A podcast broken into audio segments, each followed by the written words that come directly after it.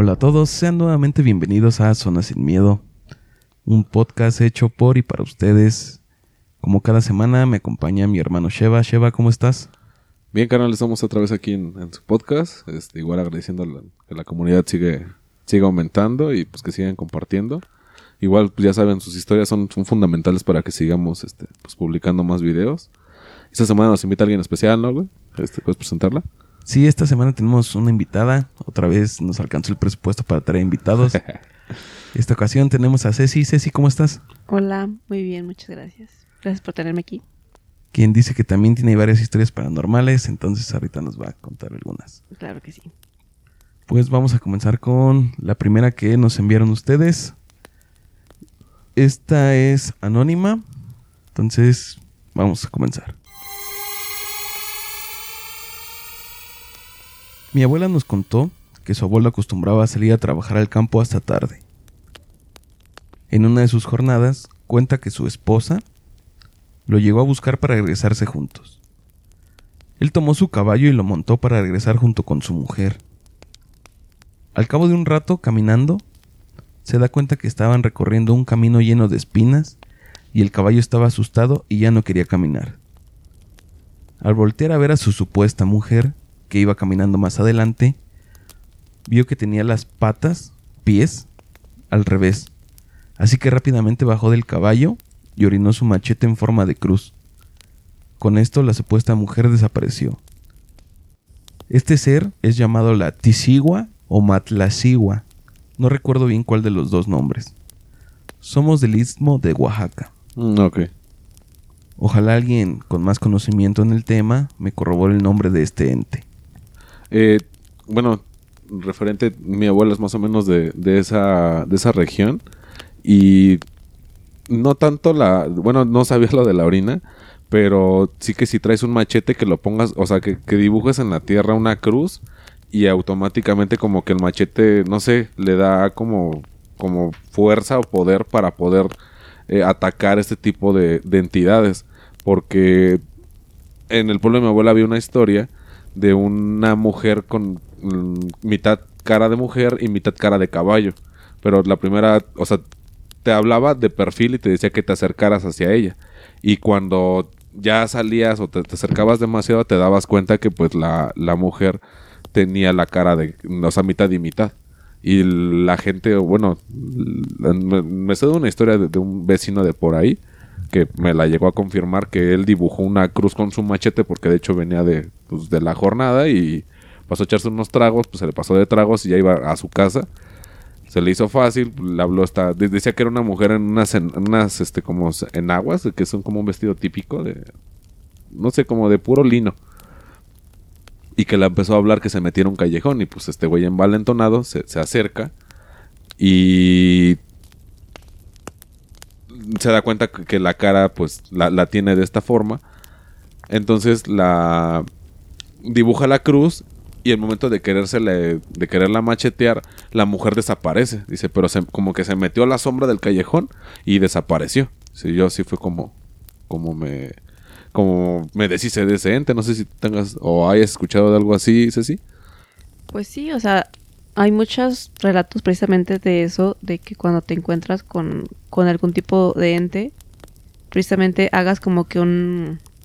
Esta señal que es como que la más sagrada para, para todos, que es el, el de la cruz, con algún objeto filoso. Eso, eso sí lo, lo, lo he escuchado mucho, de que hagas precisamente esto. Pero precisamente igual como decías, lo de la orina, la verdad nunca lo había escuchado. Se me hizo muy, muy, muy, muy extraño cómo involucran aquí la orina como un, como un plus a todo esto que ya traen de la, del, del, del signo, de lo que representa y todo esto. No sé cómo por qué podrías aportarle un extra que, que sea algo de tu esencia. Pro- probablemente sea eso, de que de que es algo que es muy tuyo y le aporta un este un extra a esta protección, digamos. Sí, yo tampoco había escuchado nada sobre la orina en un machete. He escuchado relatos en los que tumban brujas con los machetes. Que igual, no sé, ves que la clásica son las bolas de fuego que ves Yo he en visto los una, montes. pero ajá. Sí. que los ahora sí que más ancianos del no sé el pueblo o de la casa saben que cuando ven las bolas de fuego son las brujas Sí. entonces salen y dibujan una cruz o un círculo con un machete y con eso las tumban y dicen que literal las tumban porque se ven las bolas de fuego como caen cuando Sí. hacen esto y también como decía Ceci ahorita de los objetos filosos que forman cruz lo de las tijeras Ah, era lo que te iba a comentar, de los bebés. ese, ese es muy clásico de poner unas tijeras Abajo de la abiertas cama o abajo de la cuna. abajo de la almohada, abajo de la cama, o en las ventanas o en las puertas. Y esto es como la protección para que no entren pues, estas brujas. Referente a eso, eh, la hermana más grande de mi papá, eh, pues ya- bueno, fue como en los 60, principios de los 60, que tuvieron una niña. Eh, esta niña, había nada más en la casa dos cuartos, donde eran mis abuelos y el cuarto de la niña. Eh, cuenta mi abuela que ella acostó a su hija en medio de la... pues, no era como tal una cuna, pero pues era pues, un colchón grande y la puso en medio, la puso como tamalito y la dejó acostada en esa posición. Se van a dormir. Al día siguiente que pues ya que la niña no hizo ruido, no sé si fue en la madrugada que despertaron que no hizo ruido o algo, o escucharon un ruido fuerte, porque mm, recuerdo que, me llegó a comentar de que escucharon un, estruendo, que fueron a ver a la niña y la niña ya estaba fría, fría, fría, fría, o sea, y ella estaba muerta. Entonces, eh, mi abuela decía que tenía como ocho meses más o menos la niña, o sea, no era tan, o sea, sí dependiente, pero ya como que dormía sola, o bueno, creencias de la casa, ¿no? Pero al, lo curioso, lo peculiar era que decía mi abuela que su hija estaba completamente azul, estaba muy azul, y que al momento de pues ya prepararla para la, la cajita, que en el talón izquierdo tenía dos hendiduras, eh, pero profundas, dice, Como colmillos. como colmillos. Dice, yo lo comparé porque mi abuela, desafortunadamente una vez le, le tocó que mi abuelo era albañil, que en la obra ella pisara un clavo. Dice, así de profundo como se ve la, un, o sea, un clavo de concreto, así se veía el taloncito de mi hija. Dice, o sea, eran unos colmillos muy largos. Y dice, yo, y yo le conté a mi suegra y pues me regañó. ¿Y las tijeras dónde están? Dice, pues yo no sabía lo de las tijeras. Y no, pues tijeras de que ella me explicó lo de las brujas. Y de ahí todos mis demás hijos, fue la única niña que se le murió, tuvo creo que nueve hijos. O sea, bueno, en total diez con esta niña. Y sus otros nueve hijos no les pasó nada. Dice, pero yo, o sea, las tijeras y de ahí era de que yo ya dormía con ellos y... O sea, pues es que era mi primera niña y pues la verdad yo no sabía qué onda. Pero lo curioso era que pesaba menos y que estaba completamente azul. Dice, era una niña azul. Pero, pues, o sea, con lo de las... La hendidura esta en el tobillo, pues, no sé. Ella atribuye eso a una bruja, pero realmente, pues, no, no saben qué fue lo que pasó. Y la embalsamaron o algo así como para, no sé, drenarle la sangre.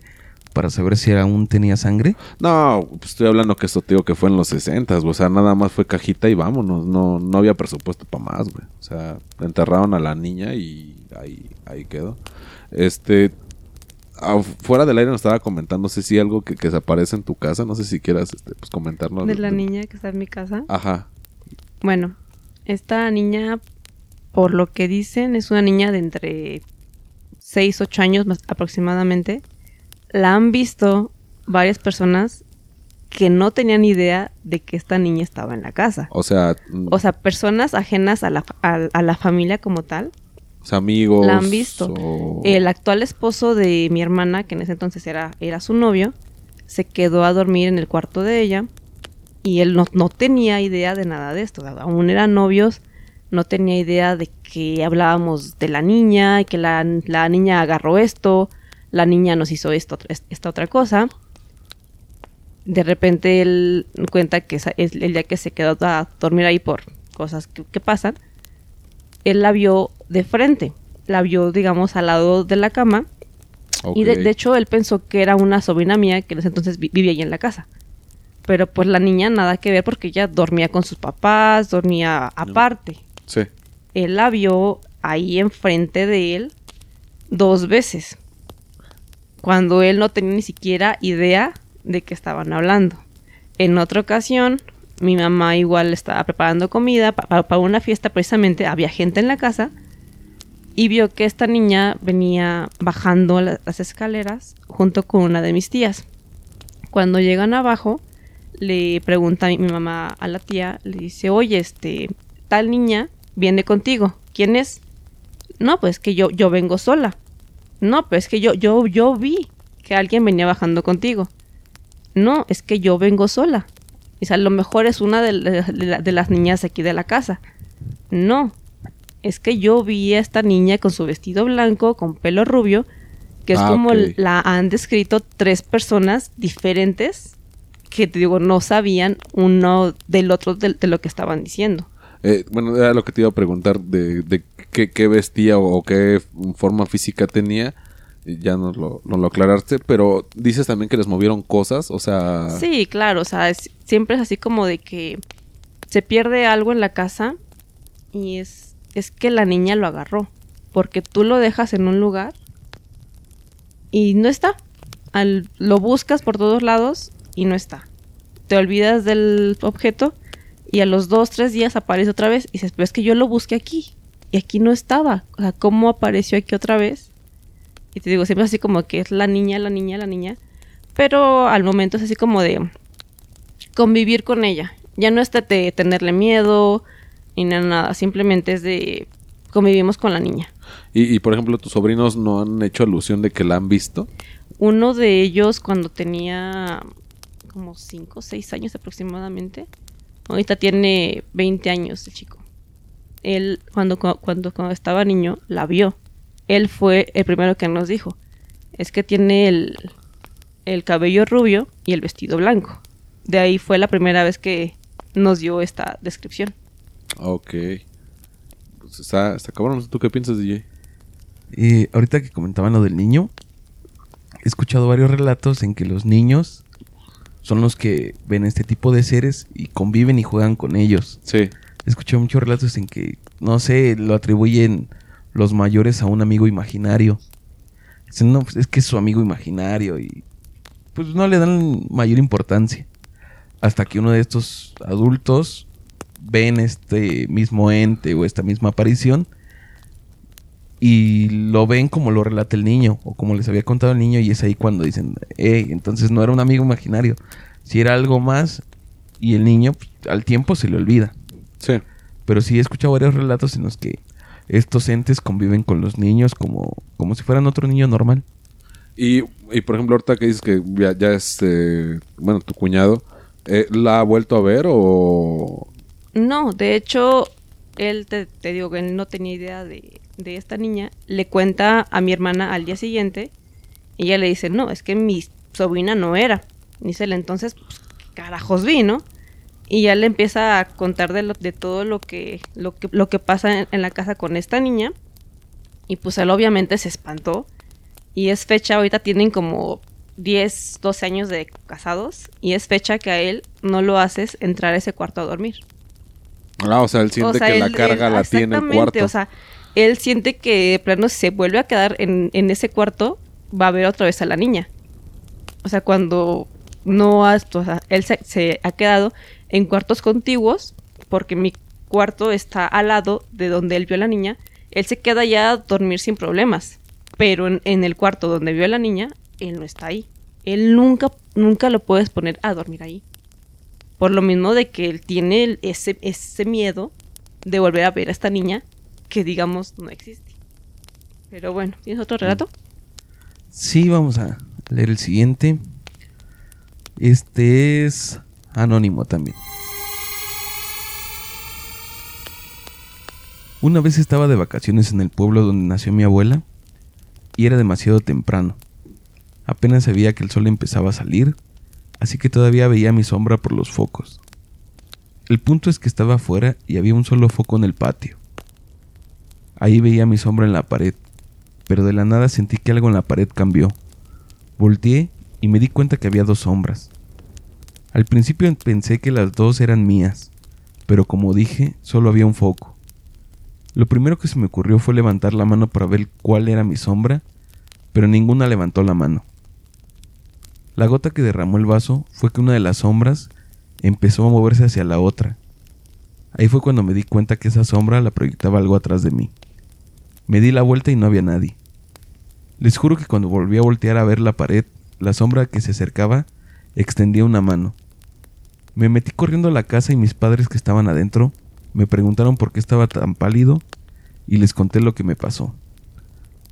Lo tomaron con mucha tranquilidad, porque los dos ya habían vivido cosas paranormales en anteriores ocasiones que habíamos ido a ese pueblo. O sea, aquí estaba hablando precisamente de, de este fenómeno que, que varias personas dicen que ven nada más es- esta, esta sombra sin que sea el ente como tal. Ajá. Ok. Bueno, yo tengo entendido precisamente qué es esto, que cuando no hay una, una forma corpórea como tal, lo que hace es pro- proyectar esta supuesta forma precisamente en forma de sombra. No sé si sea lo que esta persona estaba viendo, que únicamente estaba proyectando algo, o en todo caso habrá sido, digamos, un ente semicorpóreo que estaba proyectando esta forma. Es que, no sé, ves que comentábamos con uno de los casos que nos mandó esta Aline, saludos, que de estos agentes sombra. Yo cuando me, estaba platicando este, este asunto, eh, yo me acuerdo que hace, hace unos años, tenía yo como unos 14 años yo creo, con una de mis primas, este, estábamos jugando, se me hizo tarde, digo, no vivo muy lejos de la casa donde vive ella, pero me dijo mi tía, pues quédate, ahorita le hablo a tu mamá y pues te quedas aquí en la casa. Ya, órale, pues, pues chido, ¿no? Es que como una pijamada. Pero mi prima y mi tía se duermen muy temprano. Entonces yo siempre he decidido que me duermo muy tarde. Y ya se acuestan, bajan el... pues, como era una cama individual para las dos, estábamos chiquitos. Incluso yo creo que antes, tenía como unos 12 me bajan el, me desplazan el colchón y ya se quedan dormidas en el tambor del colchón y yo me quedo dormido en el colchón como tal. Bueno, en, en la base de la, ca- de la cama. Entonces no puedo dormir y estoy viendo hacia enfrente de la, de la casa de mi, bueno, de las ventanas de mi tía. Es un pasillo como de, como de 4 metros y luego es un andador de otros 5. Entonces yo estoy así viendo hacia allá, me quedo muy fijo viendo y veo claro cómo se escuchan pasos. Y, o sea, me llamó la atención porque era, era muy tarde para escuchar pasos. Eh, da dos brincos esta, esta silueta y atraviesa el, pasillo por completo. Eh, llega al andador y da tres pasos y en tres pasos avanza cinco metros. Y lo curioso es que en esa, ese andador hay una escalera de metal y como es una escalera vieja, tú ya ves que luego como que se enchinan las eh, algunas de las cómo se llaman ves que el escalón de las escaleras de metal tienen como rejitas en medio pues para que apoyes bien Ajá. Eh, como durmientes digámoslo así no no son durmientes pero como durmientes se- ya sabes que cuáles de esos están levantados Sí, sí. entonces cuando empieza a subir esta cosa son tres pasos y sube una escalera que es de, de dos metros y medio pero pisa uno, uno de los escalones que yo sabía, porque es una zona donde hay como cuatro de esos así que están levantados, y cuando la pisas truenan. Estas madres no tronaron.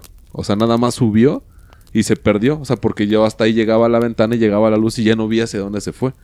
Y no, o sea, a mí me, corrió un miedo, o sea, se me heló toda la sangre. Y, y he visto imágenes de este ente, pero es un ente como Slenderman. No sé si, si hay, si conozcan a Slenderman. Es, es como Jack, el extraño mundo de Jack, Sí. así de flaco, y largo. alto, así lo vi. largas. Exactamente igual, pero veías la forma. Entonces, de ahí yo fui que dije, o sea, cuando empecé a ver lo de los agentes sombra, dije, ah, cabrón, o sea, no sé si esta, estas proyecciones forzosamente tengan que estar. O, o sea, otro tipo de proyecciones que. O uno que está pegado a la pared. O este que yo lo vi que atravesó la luz. Pero era clarita la imagen. Y, y no se me olvida eh, esa, esa proyección. Porque me dio mucho miedo que me tapé las cobijas, ya sabes, ¿no? Pues la, la clásica, este... Lógica. Ajá, el, el- Me tapa. Sí, ya, ya no me van a hacer nada y me quedé dormido. Y hasta el otro día que me desperté le dije a mi tía, oye, pasó esto. Y me dijo, no, hijo, pero pues ya la, la puerta tenía candado. O sea, ya, ya no había forma de que alguien entrara aquí a la casa. O sea, pero es que, o sea, es mucho de las de los tipos de proyecciones que tienen, precisamente como, como, como decía, hay unos que, bueno, en teoría, unos que sí proyectan como tal nada más la pura sombra, otros que son más corpóreos, otros Sí. que, que tienen capacidad de interactuar con lo que los rodea, que precisamente es esta capacidad de hacer ruido, como dices, que no, no escuchaban los escalones, hay unos que precisamente no, no tienen esta capacidad de interactuar con los objetos, hay otros que tienen esta capacidad y que precisamente hacen este ruido, que es lo que lo- luego escuchamos de que alguien pasó y rozó una silla, alguien este movió una cortina o X o Y cosa. O sea, son diferentes tipos de manifestaciones los que se van dando. Sí, yo creo que también la, la energía del lugar. No sé tú qué piensas de Es que lo que me llama la atención es cómo él confunde su sombra con el ente. O sea, no es como en los casos pasados que hemos leído, en que saben que son los hombres sombra, que en la mayoría de los casos los ven como si fueran humo. O sea, no se ve la sombra como una sombra normal que proyectamos nosotros, como nuestra propia sombra, sino se ven como si fueran de humo. Se ven oscuros, grises, pero se ve así como que el. digamos, la. el cuerpo, como si fuera un humo. Y él dice que vio dos sombras. O sea, no, él no distinguió algo más allá. Él se le hizo pues, extraño tener dos sombras, pero normal la sombra. O sea, no. Él en este caso nos dice que la sombra era de una forma extraña o, o de un cuerpo extraño. O sea, él sí atribuía que pues, podía ser su sombra. Hasta que él levantó la mano y que no se movió. Ahí fue cuando se dio cuenta pues, que no pertenecía a la sombra.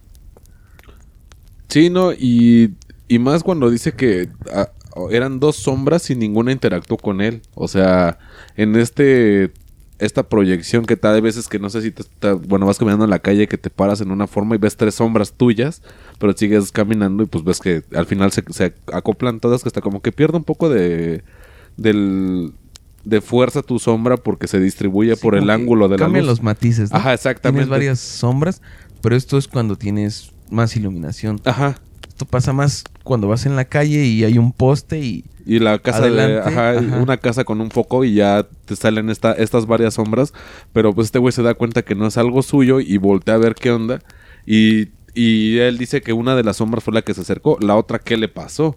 O sea, porque dice que eran dos. No sé si se hicieron las dos en una o nada más fue un... o la otra se quedó quieta, ¿no? Ajá, o, o la otra ya, ya empezó a hacer lo que él hacía. O sea, no, no sé, o sea, sí está... No, no y es que igual como lo, lo, lo cuenta él, las dos eran sombras de un, de un objeto pesado. Porque al, al confundirla con sombra de él, era un objeto pesado, no únicamente era una, una sombra ligera, digamos, sino era un objeto pesado precisamente como la que proyectamos nosotros estando de frente a, A un lo corpóreo, ¿no? A lo que te exactamente. refieres.